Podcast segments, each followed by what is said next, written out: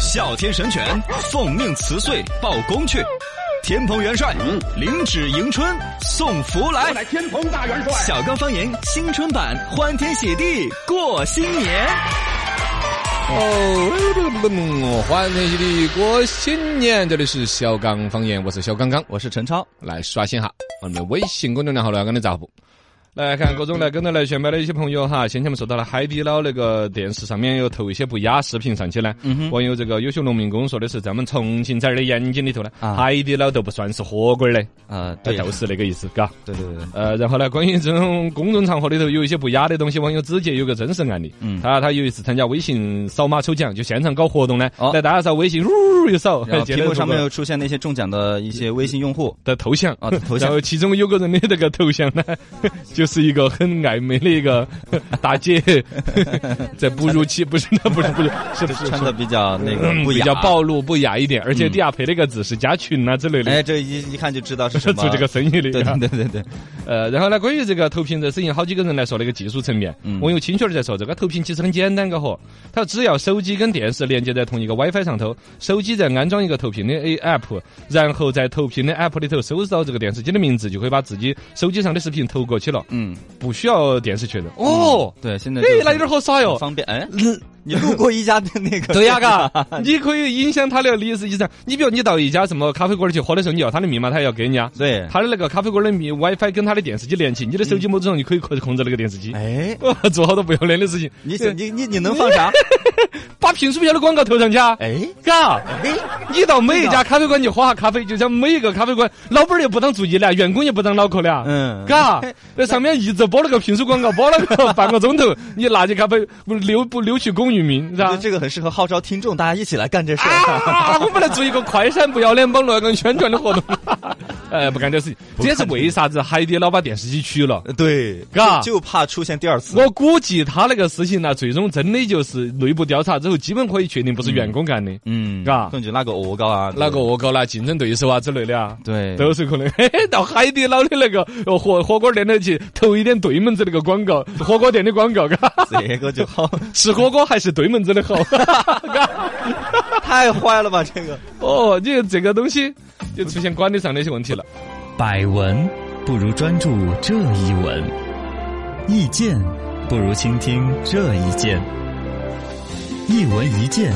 看见新闻的深度。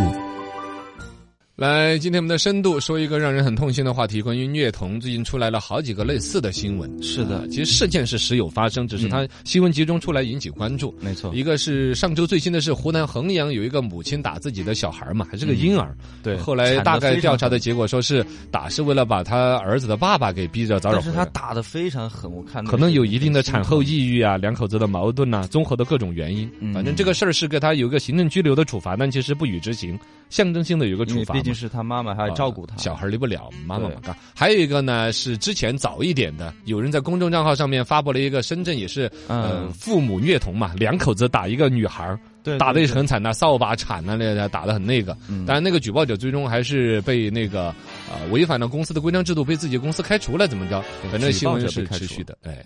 深度十米，请问一下，虐童案举报者为什么会被开除呢？哎，怎么重点到这儿来了呢？ 还、呃但这个也确举实报他哦。你如果对新闻没有了解清楚，我们今天主要还是说，就看到虐童这个事情怎么举报，可能也是一个话题吧。嗯没错所谓的举报者被开除，其实是因为他发布这个视频侵犯了人家的隐私权，嗯他是非法侵入他人的家庭监控系统，人家家里边的有个打摄像头小孩的视频嘛，那种嘛。对他这个逻辑其实还有点诡异，就是被虐待的这个女孩的父亲的一个牌友。呃，就是他拿自己的一个打牌的朋友的手机登录过家里边的那个摄像头的 APP，嗯一登录之后就把密码信息留在那儿了记住密码了。对他那个牌友呢没事儿，可能好奇也点进去看，嗯呃，平常时候窥探点儿隐私不要脸的就不说了 吧，结果就窥探到家里边打小孩儿，而且不是一两天，后来发现这个东西一个来月，看到持续在打，就忍不住了。哦呃，忍不住了，才跟这个所谓的举报给现在这个举报人，举报人呢公其众实手号下有一个微信公众账号，嗯意思呢就我看家里边你看有这样一个视频拿给你，你去发到网上监督啊，怎么举报他一下。大概从那儿一下载剪辑，然后发布到自己公众账号上面去曝光出来。对，啊，从这边拿到这个信息，按说你找公安机关呐、妇联呐、街道办呐、嗯有很多地方可以帮助到小孩对了。报警啊，他这没有去走这些逻辑，而是去发布到自己的个人公众账号上面，明显是为了赚点击率嘛。没错，而且侵犯人家隐私权，啊，嗯家里面的摄像头，各种逻辑说得过去的。不过这里边还有一个争议，就是关于程序正义和结果正义的问题。哦，它的结果来说是帮助了一个被虐待的儿童，是好的，结果是正嗯义的，但流程上面你确实侵犯隐私啊，各种，包括你拿着这个东西直接找刚才说的妇联呐、报警啊那些，也都是还说得过可去以一点的吧。对啊，所以它错误点是在这儿。嗯但这个事情带出来，整个还是整个社会面对于虐待儿童这样一个事情，嗯该怎么样去实现自己的举报义务？对，可能这个是怎么去做更值得去分析的东西。深度一百米，如果发现身边有人虐童，我们该怎么办呢？呃，这个事情该怎么办？呃，第一时间肯定向公安机关报警啊、举报啊，啊，嗯这个是说得过去的。这个事情我们专门这儿还采访了律师，对对啊对，博超律师事务所的律师，呃，刘律师，你好吗？给我们讲一讲这个事儿来。首先要第一时间报警，让公安机关介入调查取证，认定是否构成犯罪问题。条件允许的话，也可以进行拍照或录像，并提供给公安机关。根据刑法第二百六十条，虐待家庭成员，情节恶劣的，处两年以下有期徒刑、拘役或者管制；致使被害人重伤死亡的，处两年以上七年以下有期徒刑。如亲子园、幼儿园的工作人员或保姆等虐待孩子的行为，情节恶劣的，处三年以下有期徒刑或拘役；如对孩子造成轻伤以上的伤害后果，则可能以故意伤害罪进行起诉，面临更高的刑罚处罚。呃就是法律本身这方面还是有很多东西，嘎、是对严格有规定的。但实际到操作的时候，比如说大家提倡大家去举报啊那些，嗯因为每个人真的会举报吗？呃举报的其实不多的，尤其像虐待儿童这种，两口子打架的话，街道办的大妈那些的还出来帮个忙，没错，啊，打嗯能小孩劝儿就，劝打小孩儿，中国古代不是就是说黄金棍子出好人嘛？啊，对，它其实是教育的一个部分，包括打轻打重，打屁股还是打脸打哪儿，嗯而且理论上一般都会认为中国的家长对孩子只会有溺爱的，嗯，不太可能有虐待。嗯，理论上看到打小孩儿都顶多劝一下，你说去举报不太可能的。之前广州市出台过类似的一些工作指引，大概要求的是偏教育有关的一些责任方，比如说学校啊、村委会呀、街道办呐、有一些工作人员如果发现自己管理的辖区范围内家长对孩子有虐待儿童的情况，是要求第一时间要报案，否则要进行追责。但其实他们执行下来就基本上没有什么举报的。没多少人举 报，就文化上面，大家其实中国有这种教育孩子，嘎，就打对打打孩子打觉得正打是常情骂是爱。不不打打不不骂骂不不自自在在，哎，那是两口子吧？不打不骂 不，对 两口子两嘎口子，对两口子两口子也互相这么关爱嘛。二个至少是不添麻烦嘛，嗯，对啊，，毕竟人你家家里举事儿报嘛，他，其实来说，你这之后这就结下梁子了，嗯，哦，嘎。而且包括你反复取证嘛，你要来配合调查。你当时看的时候，你拍照还没拍照，嗯那你拍照就是虐待儿童，基本上是在家里边虐待的。对，那你你怎么拍到照呢？对呀、你那是拿单反相机一直对着人家的那个浴室间吗？嗯，包括这个，其实它也同样问题啊。它的 A P P，你登录人家家里边的监控摄像头的 A P 侵 P，犯嗯隐私了，侵犯隐私了，这些事情其实会带来反向的麻烦的。哎，啊，你一旦貌似你做了一个正义的事情，但背后带出来的一整块儿的麻烦事情，即使看到了，好多人也不想沾惹这个麻不烦。想添麻烦，啊还有一个呢，就是不举报，其实也也没什么错啊。你比如说广州那边还专门出了一个指导办法，说指导着我们要去举报那些，我不举报你又怎么着我呢？说的是要严肃追责，那怎么追责呢？凭什么追责呢？我看到了没举报，你怎么证明我看到了？嗯我说我没看到就了了呀、啊，是不是嘛？比如说我呃目睹了这个事件，你你要怎么才调查得到有目睹了这个事件的人反而没有举报？这是很难找的嗯没有证据，哦，没有证据啊。其实这个还是很尴尬的一个事情，请问面对虐童，我们能够做些什么呢？这个还是蛮让人揪的结的。尤其这儿连续出了几个新闻之后，小孩儿呢手无缚鸡之力，而且面对自己的父母，嗯其实父母首先来说要虐待儿童的几率确实不大，更多的担心可能是保姆。啊呃，甚至包括之前出现过幼儿园的一些老师，对他可能有职工自人认，员毕竟不是自己的孩子嘛对，或者同时面试的孩子太多了，孩子有时候哭着闹着也很讨厌，那一个情绪不上来，可能就打得过狠啊之类的。而且还不心疼，亲生爹妈这么去虐待的不多，但也有。也有这个现象，比如说刚才我说产后抑郁症啊，嗯他心里很压抑啊，其他原因啊，包括重男轻女，呃，对，有也他这个自己盼个儿子，结果生的是个女儿，啊，有各种原因的，是对吧？呃，这个我说到另外一种可能性，就是关于收养关系也是很尴尬的。最近有部很火的电视剧，你看没有？叫《原生之罪》，嗯网上我刚把它追完了第一季。嗯它里边其实有一个案件的一个结果，可能会会透底了。就大概的意思就是有一个养女的关系，嗯养女收来收养，本身很爱的，结果养女五六岁的时候，自己两口子本来是那种不孕不育嘛，就收养了一个，嗯结果等这个养女五六岁大的时候呢，她自己两口子又怀上一个了，哦而且生下来是个儿子，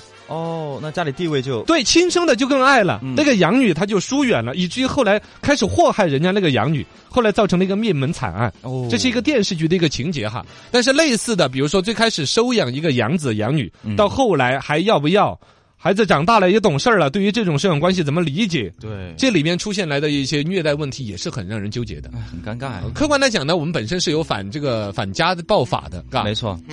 呃，这个不管是学校啊、幼儿园呐、医疗机构啊，这些都是可以进行举报的。但这种所谓的强制举报的实际执行相对比较有限。嗯这一块儿可能看到的是欧美地区是比较有这种文化的，它有强制举报的一个义务，哦，就是说你看到邻居打孩子，你没必有须要举举报报啊没。这有也是有典型的影视作品来印证的，就是以前有部电影叫《刮痧》，嗯中国的爷爷到美国的这个孙子那儿去生活，嗯，然后呢就看见孙子感冒了嘛，这两口子又外边都是全职上班那种啊给，他刮痧，他就给他刮痧，嘎嘎，背上你像那刮的跟疼满啊清十大酷刑一样的。对啊，小孩儿要哭，背上看着一道一道的血痕。哎，外国邻居一看，虐老头儿虐待儿童，是就举报。后来打官司，老头儿差点刮起来，抓起来回不到祖国的。哦，就这种，就他有一种强制的一种义务，包嗯括文化上面，对，嘎缺嗯差别，一旦已发现呢，就他的刑罚判的比较严。你如果说看到了别人有虐待儿童的行为而不举报的话，甚至会面临到监禁、罚款的处罚。嗯就判的比较严、比较重那种，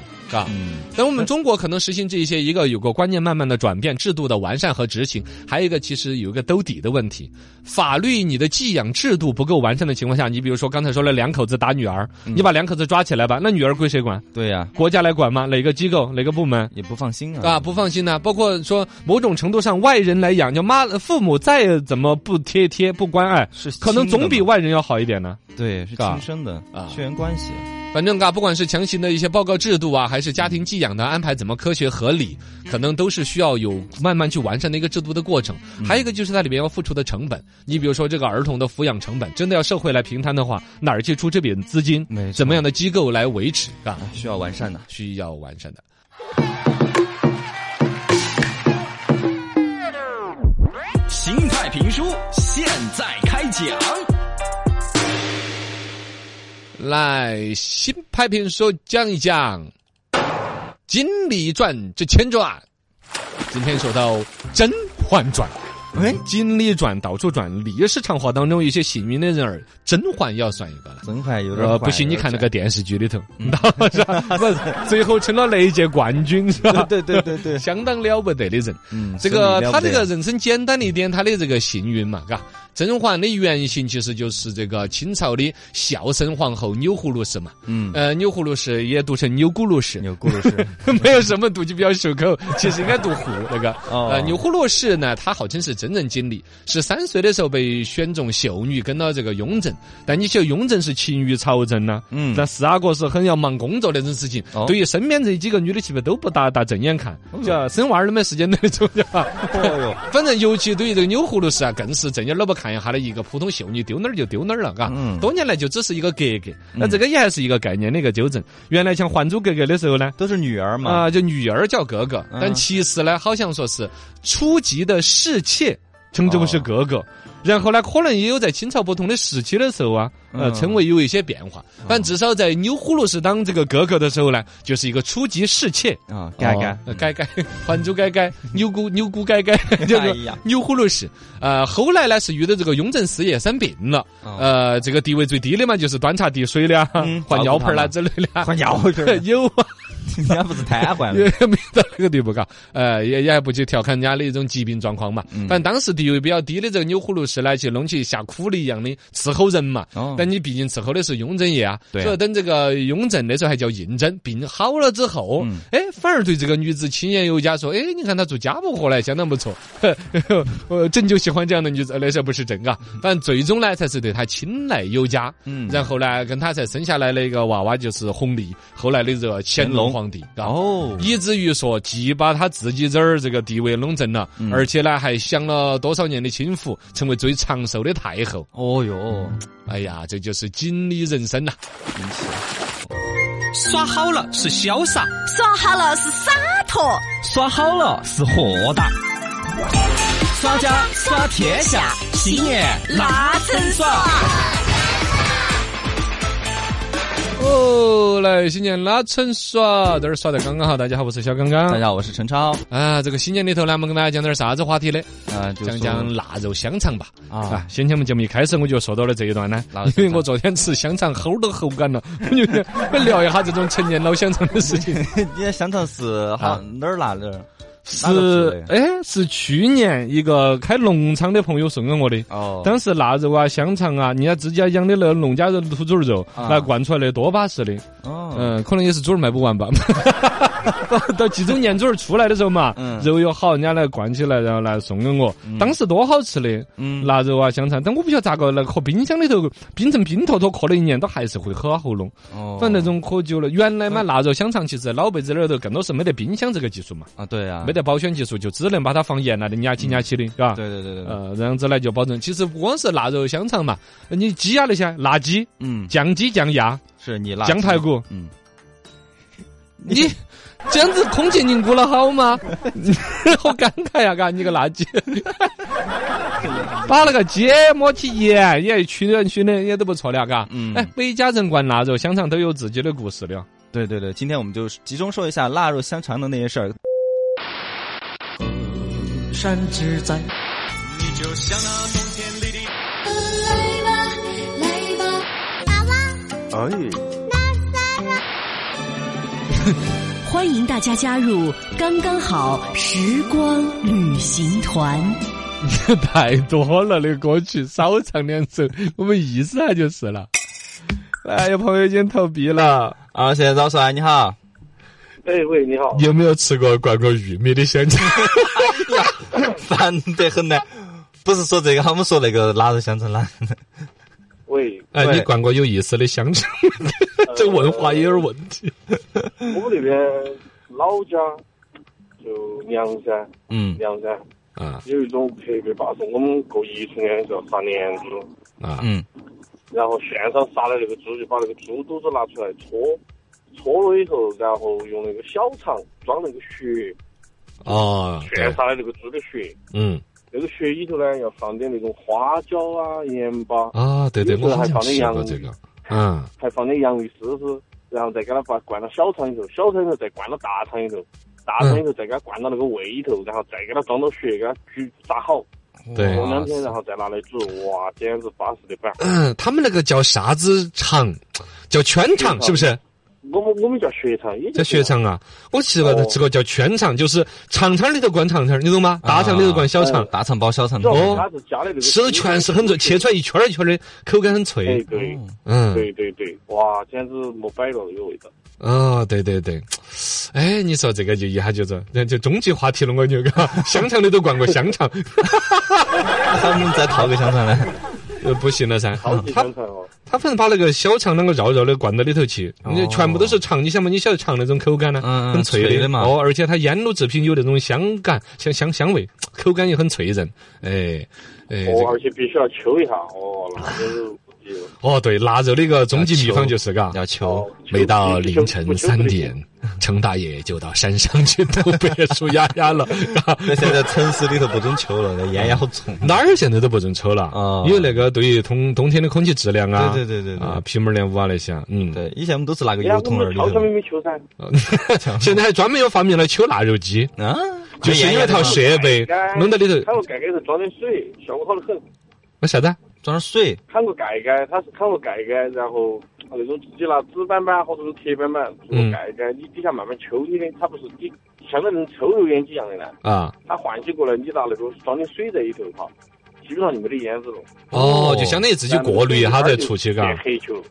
哦，对对对哦，白薯丫丫抽了之后，那个腊肉啊，黄爽爽的，真的是带着一安逸股独特的清香味道，嘎。对对对对对，哎，不错不错，好嘞谢谢哈，谢谢谢谢谢啊好好来给我们说两个高的，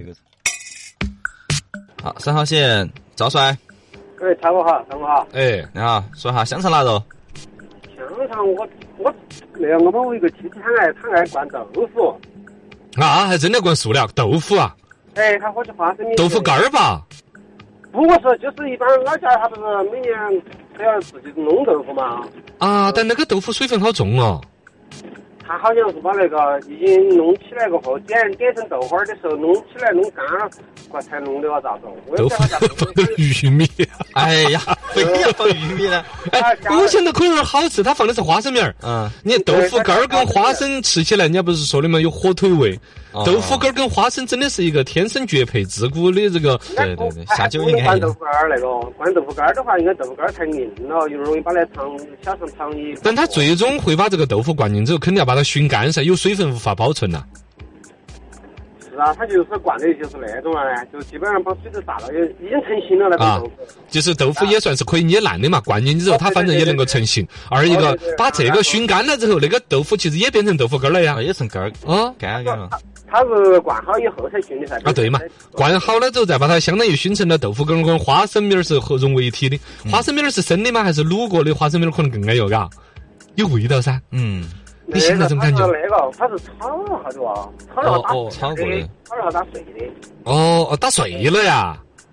啊，打碎噻，你困过的不炒整了那个。但我想象当中，这个口感最佳的应该是把花生米儿拿来煮，嗯煮了就入味了。那个花生米儿韧劲韧劲的呢，啊也不至于你炒得太干了，熬起来嘣儿脆，你切一切碎了呀。啊你想煮了这种韧劲韧劲的有味道的花生米儿啊，跟那个豆腐灌到肠里头，然后把它整个烘干，肯定涉水分会涉到这个肠会比较瘪。但是你一刀切下去，外头是肠，中间是那个豆腐，然后里头是花生米儿，哦，硬起硬起切成一片一片的。这口感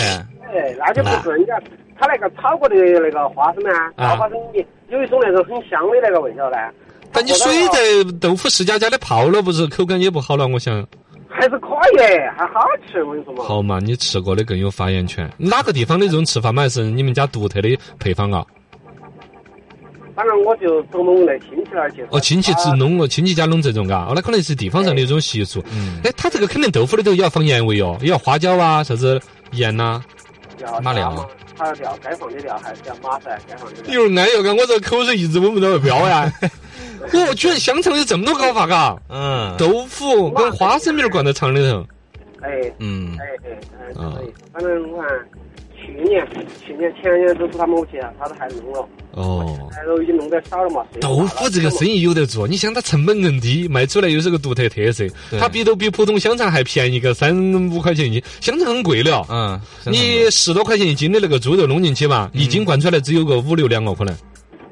嘎，嗯么少啊你还要放点屎啊，舌头很大的，你想嘛，晒干晒成肉干儿来的嘛，哦，是不是嘛？这个肉那么紧实了，你是肉要卖十几块一斤，它没佐水料分了嘛嗯佐料要三五块钱一斤，要灌添进去，肠儿还要花钱人工费，哦一斤香肠现在卖个二三十噻。反正我们都是老家拿的，但是我本们地没管这些。哦，不要脸的， 嘎，好，谢谢你了哈，啊谢谢哇，这说灌输的就灌输的，好吓人，豆腐。豆腐加花生米儿来灌。好了，今天我们的节目到此结束。